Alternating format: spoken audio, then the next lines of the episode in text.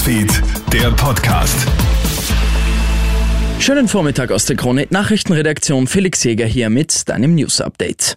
Unterschiedlichste Corona-Regeln und ganz viel Stau. Heute starten die Osterferien und daher zieht es die nächsten Tage viele ins Ausland. Vor der Abreise sollte man sich unbedingt nochmals über die jeweiligen Corona-Regeln schlau machen. Viele Länder verlangen vorab eine Registrierung, die du am besten online erledigst. Außerdem wird bei der Einreise von den meisten ein 3G-Nachweis verlangt. Ausnahmen sind Slowenien oder auch Ungarn. Hier musst du allerdings bedenken, dass du für die Rückreise nach Österreich einen 3G-Nachweis benötigst. Und natürlich ist das ganze Wochenende über mit viel Stau zu rechnen, warnt Thomas Heider vom ARBÖ Informationsdienst. Das liegt auch daran, dass nicht nur in Österreich die Osterferien beginnen, sondern auch in elf deutschen Bundesländern. Hier rechnen wir dann wieder mit den Klassikern im Westen mit der Arlberg-Schnellstraße im Bereich Bludenz oder auf der Brennautobahn vor der Mautstelle Schönberg. Auch auf der Indalautobahn sollte man einiges an mehr Zeit einplanen.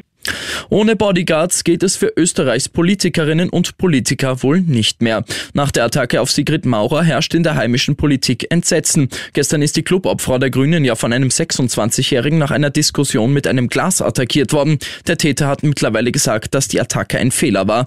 Maurer hatte ja bis zuletzt auf Personenschutz verzichtet. In Österreich geht das aber anscheinend nicht mehr, sagt Politikberater Thomas Hofer. In anderen Ländern ist das natürlich schon lange so, aber in Österreich war es eben, und das war durchaus etwas, was wir schätzen durften, so, dass Politiker mit öffentlichen Verkehrsmitteln fahren durften etc., ohne da wirklich groß attackiert zu werden. Das scheint vorbei.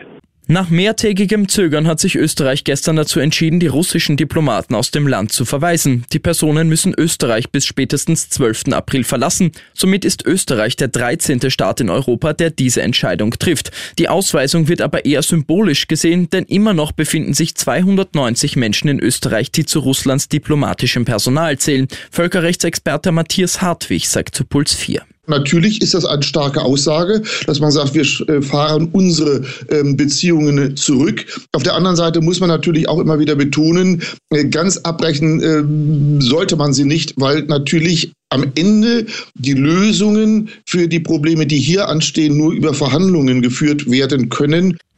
Und wegen eines Hackerangriffs kommen jetzt etwa 3000 Raser straffrei davon. Im deutschen Bundesland Mecklenburg-Vorpommern muss man jetzt die Bußgeldverfahren von 3000 Temposündern einstellen. Im vergangenen Oktober waren die Server des dortigen Dienstleisters nach einem Hackerangriff herunter und dann erst langsam nach und nach wieder hochgefahren worden. Dadurch konnten jetzt etwa 3000 Bußgeldbescheide nicht rechtzeitig bearbeitet werden und die Raser kommen straffrei davon. Wer für den Angriff verantwortlich war, ist nicht bekannt. Ich wünsche dir noch einen schönen Freitag. Krone Hits, Newsfeed, der Podcast.